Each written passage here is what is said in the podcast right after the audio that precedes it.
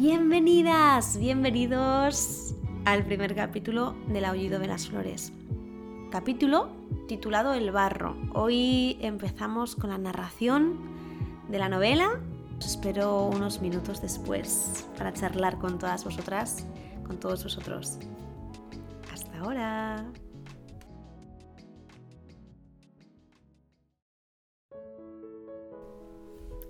El teléfono vibra en mi bolso. La vibración atraviesa las paredes de tela y viaja hasta mi hombro intentando llamarme atención. Contestaré ahora, pero antes voy a presentarme. Me llamo Vera y voy a contarte mi historia. Podrá parecer que es la historia de una chica cualquiera, y quizás sea así, pero siento en lo más profundo de mi ser que, invitándote a entrar en mi mundo, contándote los cuentos y relatos de mi vida, abro las puertas a que las palabras nos recuerden todo lo que ya está en nosotras, en nosotros, y nos lleven de viaje a las profundidades de la emoción humana, a las conexiones y a la fuerza vital que somos. Los aullidos son principios, momentos en los que conectamos con una poderosa emoción primaria, instintiva y salvaje, instantes en los que morimos y volvemos a nacer.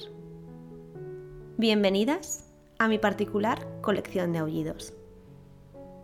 Los aullidos que voy a compartir tienen un poder extraordinario, el de la palabra, la voz y la intención. No nos piden que seamos, hagamos o nos convirtamos en algo. Solo hace falta escuchar y sentir. Nos iremos conociendo a medida que avance este viaje al que hoy te invito a unirte. Un viaje a la naturaleza que nos habita. Un viaje de vuelta a casa. El teléfono sigue vibrando en mi bolso. Es mamá. Perdonad, voy a contestar. Hola mamá. Hola cariño, ¿qué tal? Cuéntame, me tienes en ascuas.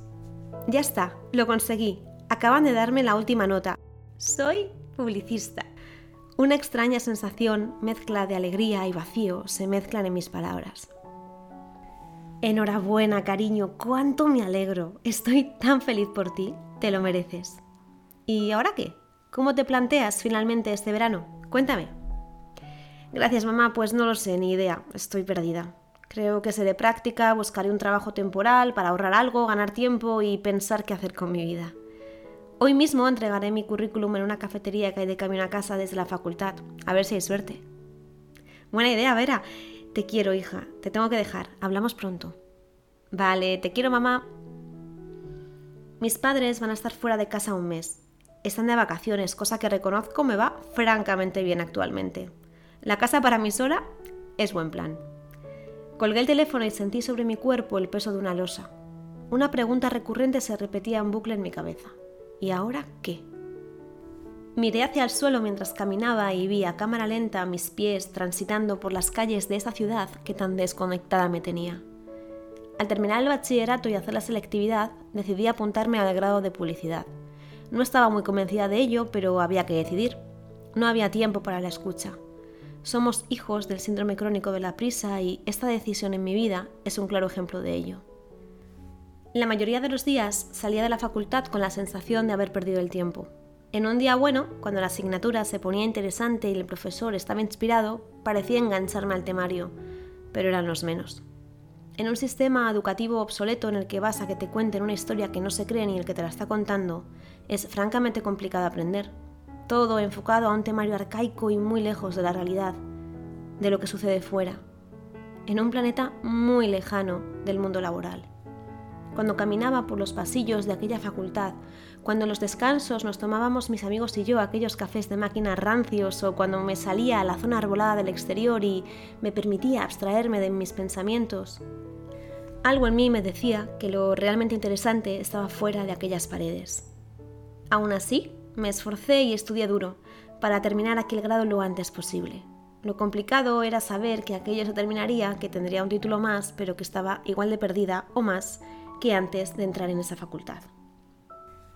La mayoría de los días terminaba en la biblioteca, el único lugar de aquel edificio donde encontraba inspiración. Era mi refugio para evadirme de los temarios obsoletos y sumergirme de lleno en libros llenos de ilustraciones, de plantas y flores, de animales, de paisajes y fotografía seguí caminando. Entré en un bucle de pensamientos autodestructivos. Sabía que no me llevarían a ningún lugar, pero lo necesitaba masticar. Era un peaje, un lugar de paso necesario para llegar a la frontera de mi aguante.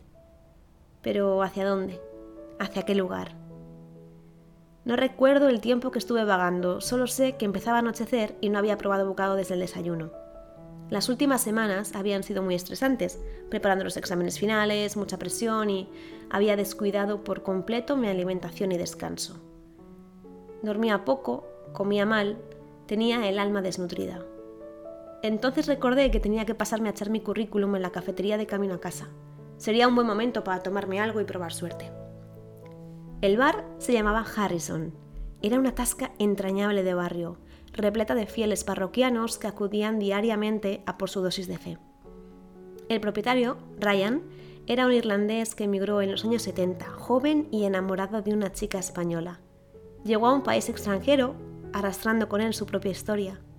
Probó la miel del amor de juventud y se quedó. No solo se quedó solo, sino que aquella miel que inicialmente le sedujo se convirtió en una masa pegajosa y densa a la que solo se le pegaba la mierda se adhería a lo sucio, la porquería, el vacío. Ese amor le mató lentamente, pero el Harrison, la tasca mágica de mostrador de aluminio y olor añejo, le recordaba día a día que tenía un lugar al que llamar hogar y un grupo de descarriados a los que llamar familia. Eso ya era mucho más de lo que tenía cuando se fue de Irlanda. Era un hombre inteligente, reservado, con un peculiar sentido del humor, Dentro de aquellas cuatro paredes sucedían las cosas importantes de la vida. En la pintura desgastada de aquel lugar se podían leer historias de desamor y celos, encuentros fugaces con la diosa de la locura. Los cuadros torcidos con viejas imágenes de Sackville Street en Dublín parecían recordarnos otros tiempos, viejos sueños, luces y sombras de un pasado quizás mejor. El Harrison era su templo, y lo cuidaba y veneraba como tal y sus fieles bebedores, transeúntes de barra, daban fe de ello. Llevaba días pasando por allí viendo un cartel escrito a mano donde ponía se busca camarero o camarera para fines de semana. Yo lo veía como una salida fácil, pero estaba muy lejos de ser lo que me había imaginado que sería aquel verano. Entré. Mis pies se pegaron al suelo. No culpo al suelo por sucio, sino a mi cuerpo por pesado. Demasiada carga. Pies de plomo. Hola, buenos días, Nadie contestó. ¿Hola? Voy, voy, dijo Ryan desde la cocina, de la que salió masticando palabras entre dientes y un trozo de embutido mientras se secaba las manos. ¿Qué te pongo? Un café cortado con leche vegetal y un puesto de trabajo, dije decidida. Ryan miró sorprendido. Parecía haberle gustado mi presentación. Estaba a punto de empezar el proceso de selección más importante de mi vida en aquel momento. Oh, vaya, vaya, dijo con un marcado acento irlandés, que no había perdido en sus más de 40 años en España. Así que con leche vegetal, ¿eh? A los dos nos dio la risa floja, era indiscutible que Ryan tenía sentido del humor. No tengo leche vegetal, pero tengo unas preguntas para ti. ¿Te gusta la hostelería? ¿Alguna vez has trabajado en un bar? ¿Tienes experiencia? En aquel momento contesté lo que probablemente nadie hubiera contestado teniendo en cuenta que el objetivo era encontrar un empleo, pero me salió del alma un rotundo y sincero no. Un no que retumbó en las paredes del bar y se quedó adherida a ellas dentro de la colección itinerante de respuestas históricas. Estaba harta de ser correcta y hacer y decir siempre lo que los demás querían escuchar. Por eso, en un lapsus mental, mis labios pronunciaron lo que sentían. Se dieron permiso y funcionó. Tenía claro que ese era un trabajo temporal un puente laboral que me permitiera coger oxígeno y ahorrar algo de dinero para un futuro aún por escribir, incierto y borroso. Ah, si no tienes leche vegetal, ponme un americano. Me gusta tu estilo, pareces espabilada. Todo lo que tengo que enseñarte sobre el oficio lo aprenderás en un par de tardes. El puesto es tuyo. Dale gracias a tu sinceridad. Ser alguien auténtico y honesto hoy en día es algo en peligro de extinción. Empiezas mañana. ¿Mañana? ¿Ya? ¿Yo? Mm, vale, en vez de un café, ponme una caña. Mientras tomaba la cerveza comenzó a entrar gente y Ryan se puso a trabajar. Era hora punta. Yo observaba cada escena, cada conversación, cada coreografía. Sí, parecían bailar. Era como una compañía de teatro amateur donde cada cual tenía un papel definido. Todo transcurría con un ritmo lento y pausado. Cada movimiento era preciso, nada era casual. El cañero se abría paso como una cascada de anestésico para ahogar las penas. Un trapo roñoso limpiaba la barra arrastrando con él esas mismas penas. El ciclo de la birra. Estaba abrumada, con el estómago vacío. La cerveza estaba subiéndome muy rápido, todo me daba vueltas. Era el momento de salir de allí. Mientras me disponía a coger mis cosas, Raya me gritó desde el otro lado de la barra. ¡Mañana a las nueve! Le hice un gesto, asintiendo con la cabeza. Dejé el dinero justo en la barra y me fui. Miré el móvil. No sabía ni qué hora era y vi siete llamadas perdidas y varios WhatsApps de Rubén. Tenía el móvil en silencio y no me había enterado. Lo agradecí. Pero, perdonad, os presento a Rubén, mi lastre favorito el coprotagonista de una relación ubicada en el fracaso desde que empezó. De carácter posesivo y machista. Francamente lejos de quererme bien, lo que estaba haciéndome era destruirme bien, y yo, consciente, lo consentía. Poco a poco, hilo a hilo, se las había ingeniado para tejer una tela de araña en la que me encontraba presa, asfixiada y muy sola, casi sin darme cuenta. Me pregunto en qué momento se me escapó la relación de las manos y no fui capaz de parar. ¿Cómo podría ser que yo, que me consideraba una chica con carácter, pudiera estar viviendo esta situación? Saber que no estás bien en una relación o en una situación concreta y no poder salir de ahí es como querer gritar y que no te salga la voz. Muda de expresarte libremente. Muda de amor propio. Muda de miedo. Si has pasado por esto, sabes de lo que te hablo. Si no has pasado por esto, felicidades. Aún así, te aconsejo, por si algún día te sucede, que en el momento justo, en ese instante en el que empieces a notar cómo tus cuerdas vocales dejan de vibrar como vibraban antes, aunque te parezca algo pasajero y te cuentes mil excusas, e incluso aunque luego puedas terminar la frase, cuando sientas que tu voz se quiebra, no se puede expresar libremente y comienza a callarse emociones, opiniones, entonces, para, reflexiona, corre, vuela, grita, lo que sea, pero mírate, obsérvate, cuídate. Más vale una pequeña afonía del alma tratada a tiempo que vivir muda de por vida. Él lo dominaba todo, no sabía salir de ahí, no comprendía cómo salir de ahí, tenía miedo y lo peor de todo es que era cómplice al consentir que me tratara así. Me cuesta explicar con palabras el dolor de nuestra relación. Nos conocimos hace tres años, una noche cualquiera en un lugar que no importa demasiado.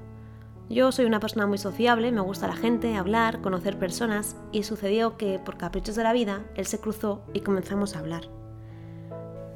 Rubén es un chico complicado emocionalmente, apasionado del fútbol y con unos valores antagónicos a los míos.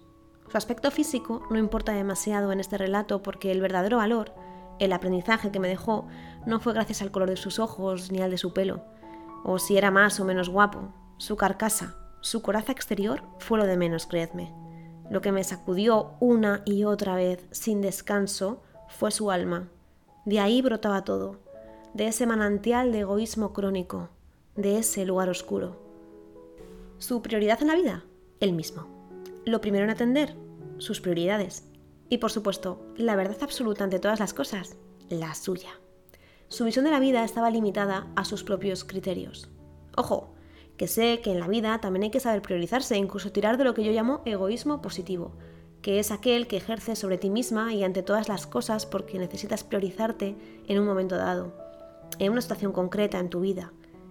Ese tipo de egoísmo es necesario y valioso, porque no nace de un lugar oscuro, nace de tu propia luz, pero el egoísmo del que os hablo no era precisamente del positivo. Aún así, detrás de todo eso hubo algo que me atrapó de él. Es ese tipo de tío al que adorar, caprichoso e infantil. Al principio no parecía que fuera a convertirse en lo que éramos, dos personas que se destruyen poco a poco por no saber parar el dolor. La relación avanzaba a la vez que yo estudiaba la carrera. Pasábamos alguna tarde juntos y sobre todo los fines de semana. Los sentimientos que describen lo que sentía por él eran una mezcla cabrona de lástima, pena y compasión. Quería salvarle de él mismo. Me creía capaz. Misión imposible. El ego haciendo de las suyas, el muy cabrón. Siempre detrás de él, adorando, complaciendo, siempre dispuesta a lo que fuera, por evitar una bronca absurda, por apagar los fuegos, con la esperanza de que en algún momento la cosa cambiara y quién sabe, quizás ser felices. Era un reto constante que ponía en juego mis plenas facultades de gestión emocional. Cuanto más me reclamaba, más le daba. Y más me olvidaba de mí misma. Y así en un bucle sin fin. Drogadictos en estado puro. Mierda de la buena. De la noche a la mañana me convertí en técnica especialista en desactivación de artefactos explosivos. Un día bueno, tres malos. Estadística emocional abocada al fracaso. Con el tiempo entendí que aquel paseo por el fango era necesario en mi proceso, pero durante la travesía hubo momentos en los que se hacía imposible caminar, con exceso de barro acumulado. Transitaba el tiempo, arrastrando la vida. El barro, al fin y al cabo, no deja de ser una mezcla de agua y tierra compuesta por sedimentos y partículas de polvo, elementos necesarios para la vida. Vida en sí misma. Un hábitat. Un espacio vital. Ese barro era mi hábitat. Me había construido un espacio libre de amor. Lo que sucedía, sucedía desde las sombras. Allí vivía yo.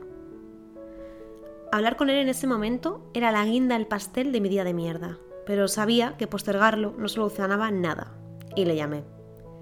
Hola, dije con voz desganada.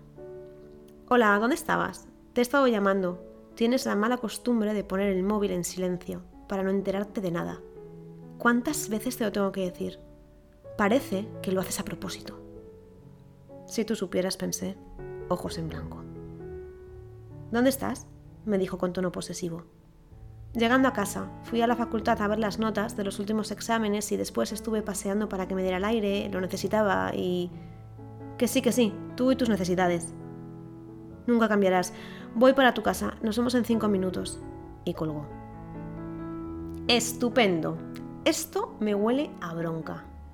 Esta relación debe terminar. No puedo más. No debo poder más. Creo que ya he aguantado lo suficiente.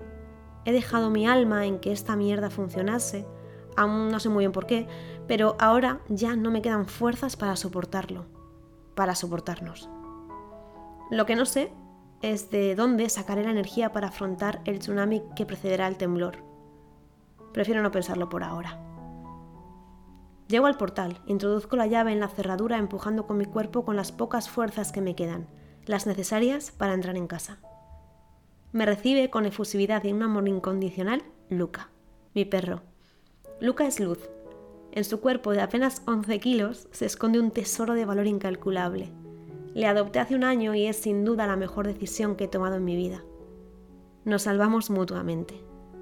Es mi ancla a tierra, el que me limpia a lametones la mierda. Es mestizo, de color marrón, pelo largo y ojos de color miel. Hacemos buena pareja, somos equipo. Llegué a él porque necesitaba algo que me recordara que la vida merecía la pena. Estaba tan cansada de ser yo la que sostenía, la que hacía esfuerzos infrahumanos por mantener viva una relación que nació muerta, que necesitaba una vida que me aportara vida. Luca es mi soporte, mi gran decisión, lo que me recuerda que hay otras formas de querer y de ser querido. El que me enseña cómo la vida es el lugar de las cosas sencillas, lo reconfortante de un paseo por el parque, un largo rato de juego, alimento, descanso, hidratación del alma. Sus lametones me conectan con el presente. Le saludo con las pocas fuerzas que me quedan. Tiro el bolso en la silla que está situada en la entrada. Se me cae todo lo que llevo dentro, pero no hago ni el más mínimo esfuerzo por recogerlo. Está bien así. Mientras Luca rebusca travieso a ver si encuentra algún tesoro en mi bolso, yo voy a la cocina y sin ganas de comer, cojo una manzana del cesto de la fruta, lo restrego contra la camiseta y le doy un mordisco. Suena el timbre. Es Rubén. Sube y comienza el festival. Nuestra historia me obligó a construirme una coraza a prueba de incendios. Me hice un seguro de vida que cubría roturas y robos. Daños a terceros. Mi vida a su lado transcurre inerte, ya no siento el dolor porque me acompaña, es uno más en esta historia. Es de ese tipo de personas que te chupan la sangre, que hace tuyo sus miedos y te arrastra, queriendo o sin querer a su lugar oscuro, cuando lo que tú eres es luz. Eso es precisamente lo que le atrajo de mí, lo que le alimenta, mi luz o lo que queda de ella. Se alimenta de mi esencia y yo se la sirvo en bandeja de oro, porque no sé hacerlo de otra manera, hasta que llega un punto que no me queda energía para mí. Me apago, low battery y chao. Mañana empiezo a trabajar en el Harrison, ya sabes, esa cafetería que hay de camino al conservatorio al lado de la Plaza Nueva. ¿Cómo que trabajar? Necesito ahorrar y no tengo mejor plan que hacerlo allí. Pensé que te alegrarías. Pero si tú nunca has puesto un triste café, ríe irónico. Estoy seguro que no durarás ni la semana de prueba. Tengo la mirada perdida mientras escucho sus palabras de fondo. Observo la manzana que he dejado hace unos minutos sobre la encimera. Está oxidada. Su frescura se ha transformado en un instante, como yo. Y ha pasado tan rápido como a mí. Me da la risa. ¿De qué te ríes? De nada, de nada. Bueno, me tengo que marchar al entrenamiento. Hablamos mañana, quizá me pase a hacerte una visita a ese bar. Como quieras, le contesto sin apenas energía. Nos damos un gélido beso, se cierra la puerta, se cierra el telón. Luca me mira juguetón y me toca la pierna con una patita. Le toca el paseo de la noche, le sonrío. ¿Cómo es posible sentir esa conexión con un animalito? Sin hablarnos, sabemos perfectamente lo que el otro necesita, con solo una mirada o un gesto. Está bien, Luquita, vamos a hacer un pipi. Luca da un ladrido de aprobación y da una vuelta sobre sí mismo celebrándolo. Al salir del portal, un golpe de aire caliente me golpea en la cara. Estamos en junio, aún no es verano, pero los últimos días las temperaturas han sido altísimas. Nada habitual a estas alturas del año. Ese calor me ahoga, me cuesta respirar. Mientras Luca olisquea el césped del trocito de jardín que tenemos justo debajo de casa, yo repaso en mi cabeza todo lo que me ha sucedido durante el día. Me castigo sabiendo que soy infeliz y que lo estoy consintiendo. No soy capaz de ver mis logros. ¿Por qué no te permites ser feliz? ¿Qué es lo que te lo impide? El dolor se agudiza. El miedo tiene las riendas, me respondo a mí misma. Yo me lo impido. Sin darme cuenta han pasado 15 minutos y decido subir a casa. Me meto en la ducha, deseando con todas mis fuerzas que el agua se lleve el barro que me cubre. Pero no, esto no funciona así. Para desprender de mí este lodo incrustado en mi piel, voy a necesitar algo más que una ducha. Me pongo una camiseta de pijama y preparo un sándwich rapidito, casi sin hambre, mientras le doy la cena a Luca que la devora velozmente con un apetito atroz. Me siento en el sofá. El cansancio extremo que arrastro es el ingrediente principal de mi cena de hoy, entre pan y pan. Alta cocina, ingrediente gourmet de mi debacle emocional. Me tumbo, Lucas se recuesta a mi lado y nos quedamos dormidos.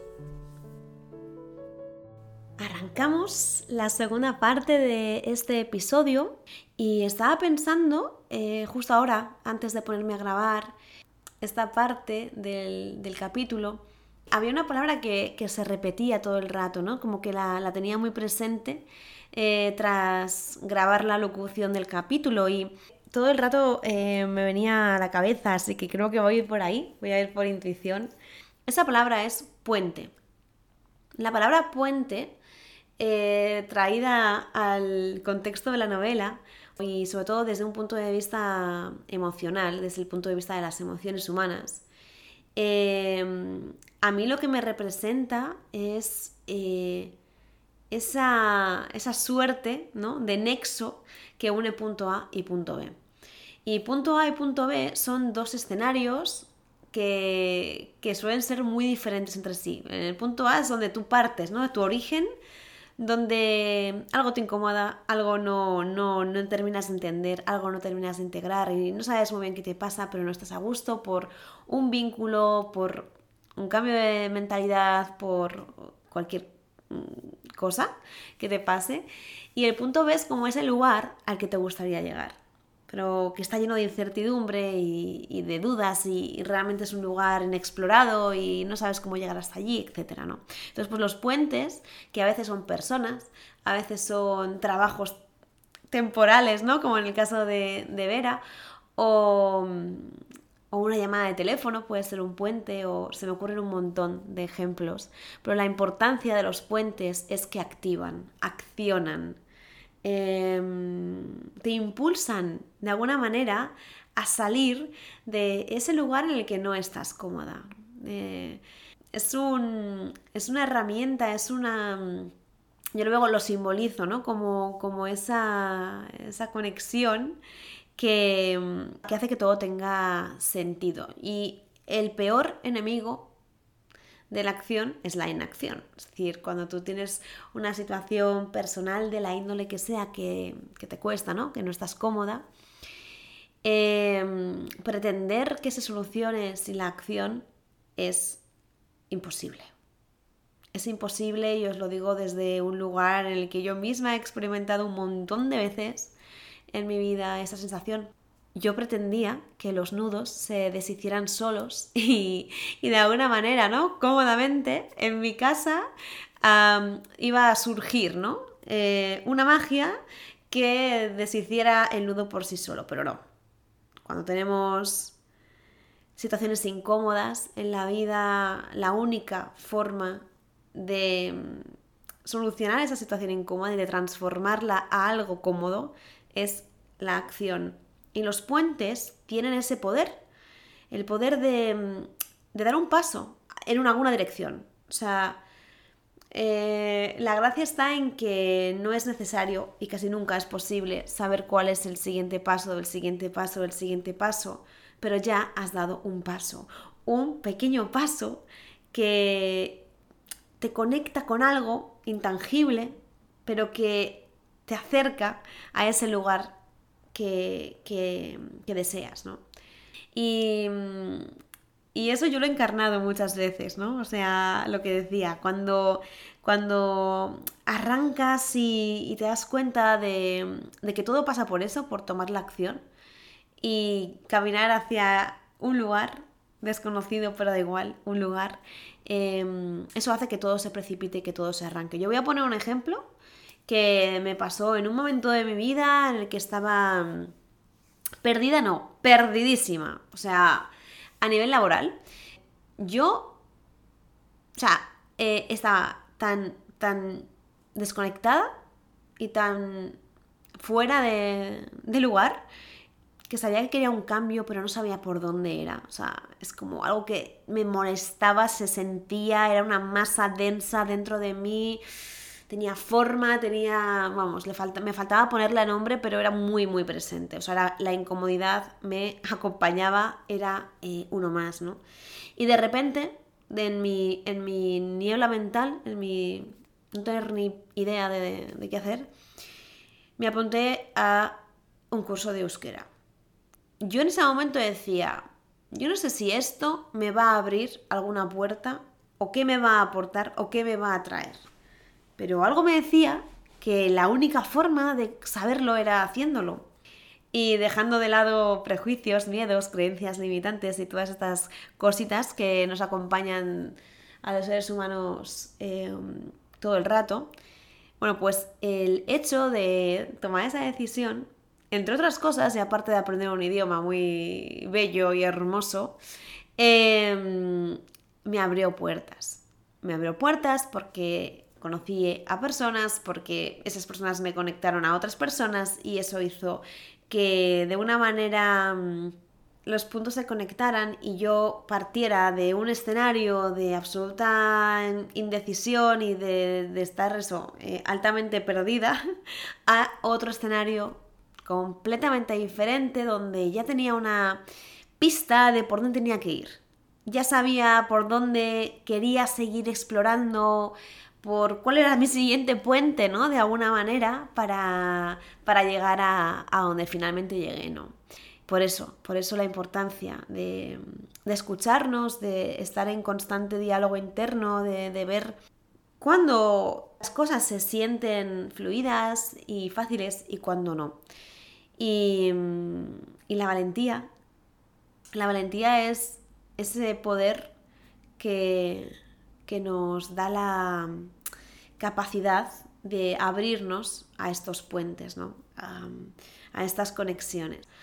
Ver está perdida a unos niveles que creo que quedan bastante claros y encima tiene un escenario emocional con la pareja que tiene, que no facilitan las cosas para nada. Digamos que la vida le está poniendo muy en el caso esquina, la está rinconando para que tome una acción.